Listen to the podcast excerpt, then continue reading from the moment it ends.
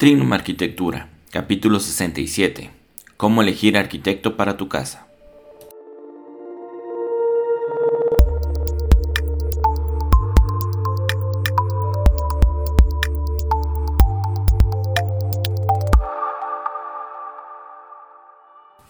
Hola, bienvenidos a Trinum Arquitectura, el podcast en el cual encontrarás todo lo que debes saber para diseñar y construir el proyecto de tus sueños.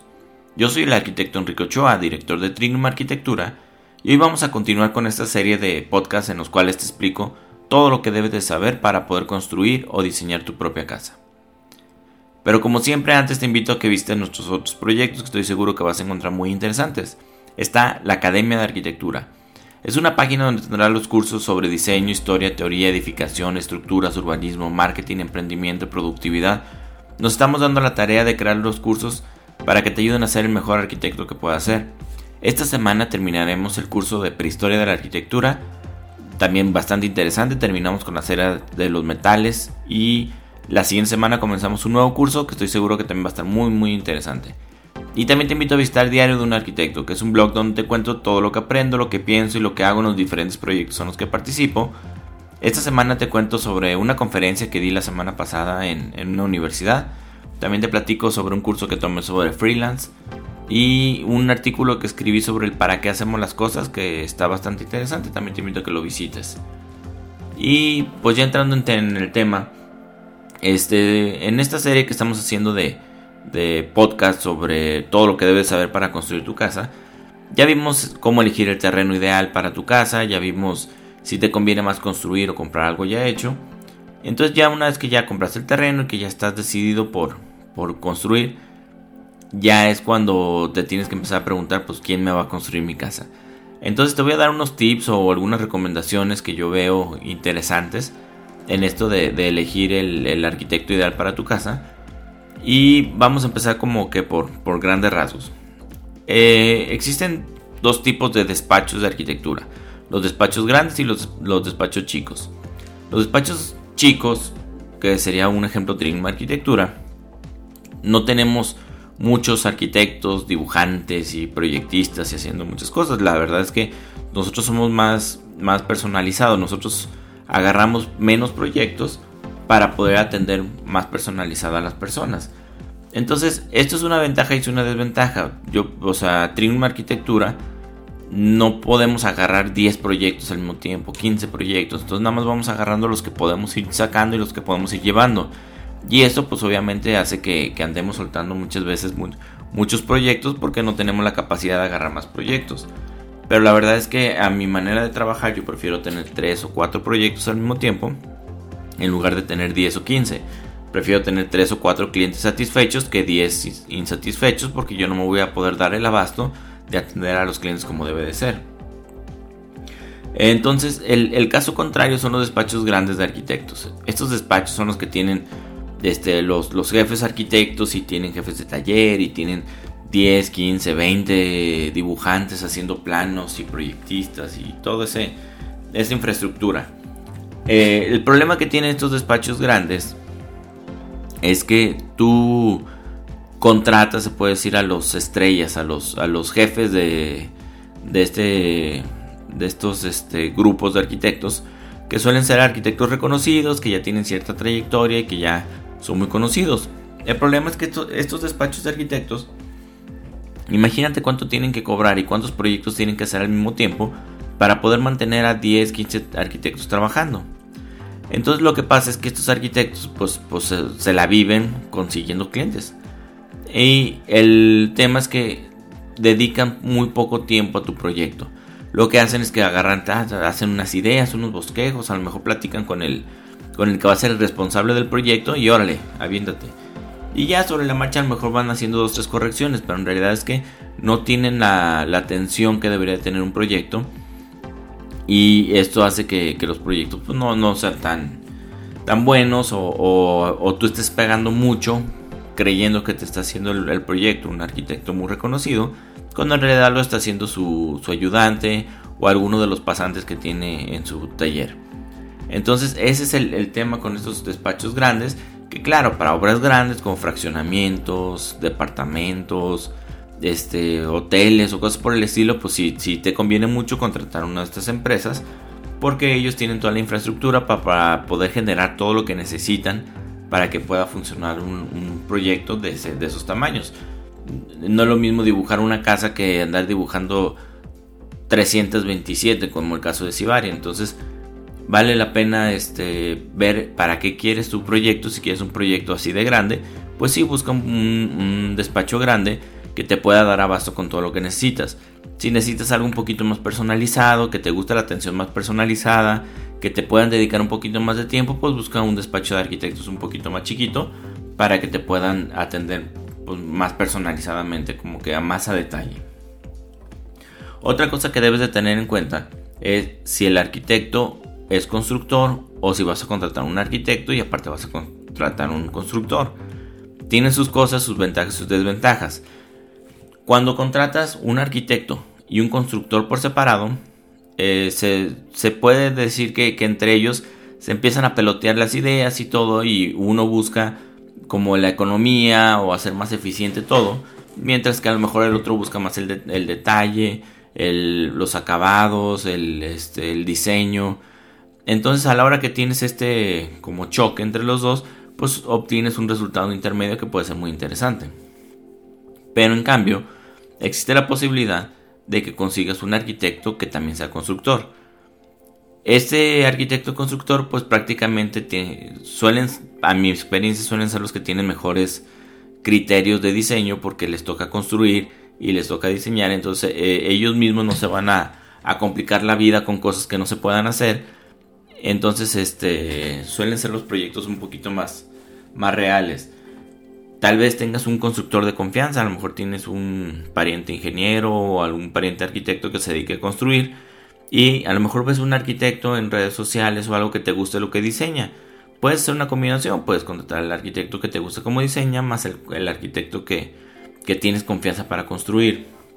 Entonces, creo yo que un arquitecto constructor te puede solucionar la vida sin tener ese típico conflicto entre arquitecto e ingeniero de que el ingeniero quiere hacer más barato todo y el arquitecto quiere hacer más bonito todo y que se la pasen ahí chocando y echándose la culpa de, de no se solucionaron las cosas como deberían de ser. Otra cosa que debes de tener en cuenta es que el arquitecto que quieras contratar tenga experiencia real. Ahorita con las redes sociales y con los renders tan bonitos que se hacen hoy en día, puedes ver así disque arquitectos publicando, no, que mi nuevo proyecto de 1500 metros cuadrados que estamos construyendo en el sur de Arabia Saudita y esta torre que estamos construyendo en Dubai y cosas por el estilo, que la verdad este lo hacen como para querer apantallar. Y la verdad yo conozco mucha gente que ha caído en el gancho y que creen que contratan al, a la octava maravilla y la verdad es que es un arquitecto que no tiene experiencia y que su proyecto es bastante malo y que no, no saben cómo resolverlo estructuralmente.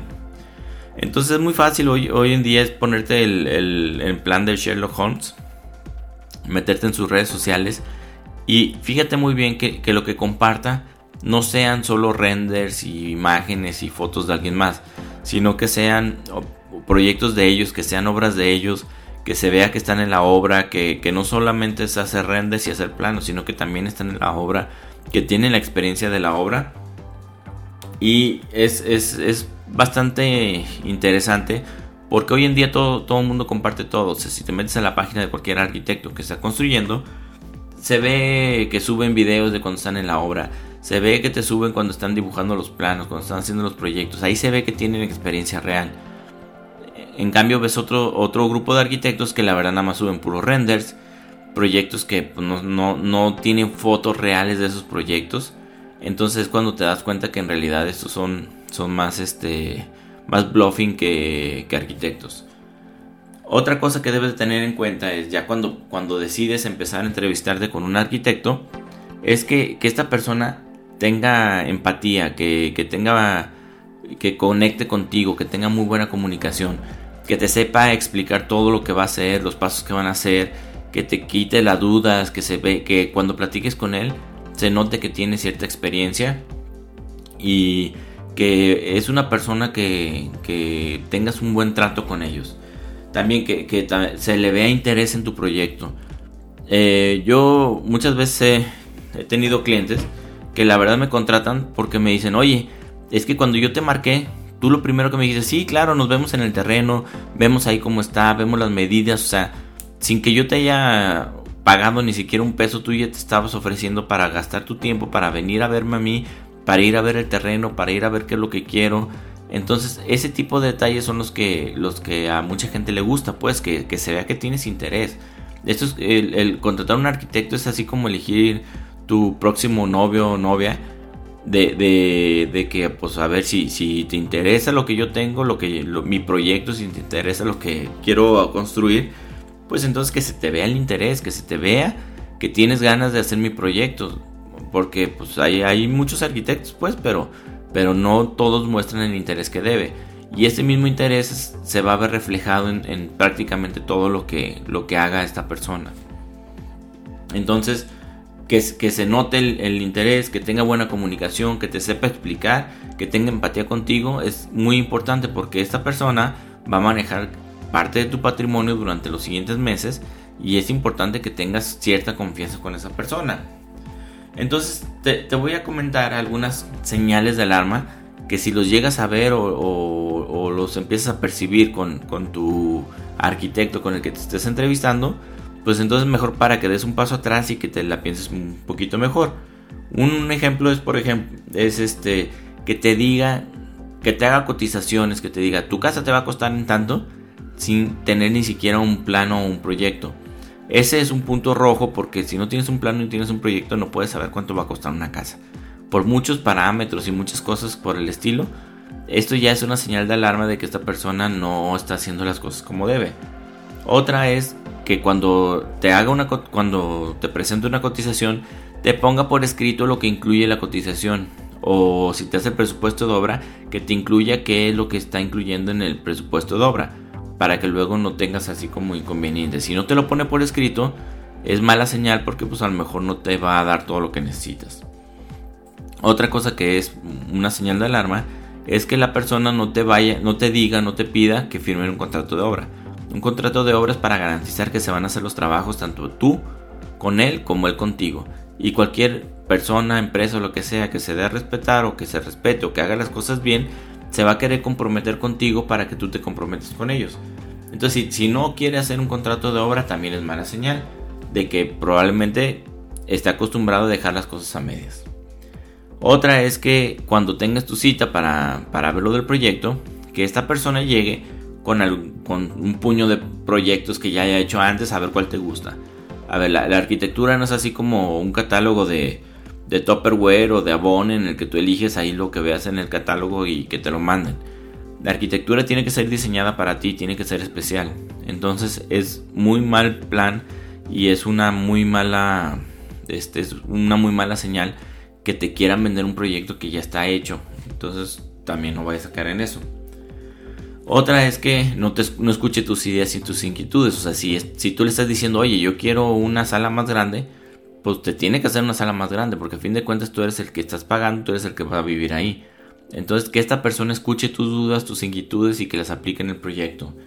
Otra que también, que si queda con algo contigo, que te va a entregar un proyecto tal fecha, tal día o lo que sea, que te cumpla. Si empieza a faltar con, con eso, entonces desde ahí ya vamos mal.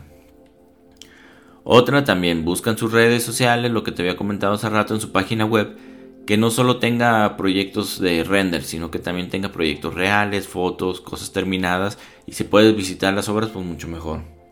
Y por último, que la persona que, te, que tú contrataste sea la misma persona que te vaya a diseñar. Porque esto del diseño es bastante complejo y si aparte vaya ahí como a un tema de teléfono descompuesto, de que este le dice a este y este le dice a aquel, pues entonces también no, no tiene caso. Y en contraparte te voy a decir algunas buenas señales. Una es que muestre interés en tus ideas y que, esté, y que esté muy al pendiente de lo que tú quieres y que cumpla tus, tus requisitos. Otra, fíjate muy bien en la presentación, desde la manera en que te presentan el presupuesto, se ve que es, que es una persona que diseña mal o diseña bien. Si te entrega un presupuesto feo en una hoja de Word, así de tres renglones mal escritos, desde ahí estamos mal.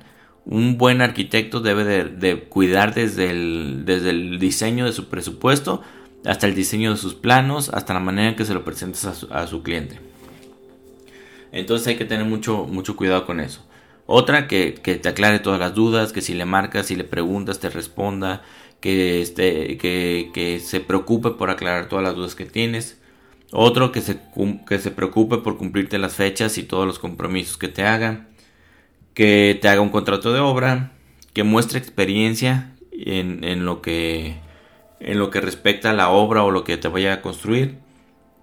Otra que tenga obras reales. Si puedes visitar alguna obra de, ese arquitecto que haya construido, pues mejor, porque ahí te vas a dar cuenta de, de, más o menos cómo le quedan las cosas al final.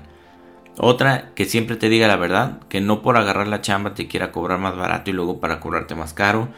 Que no te dé falsas esperanzas.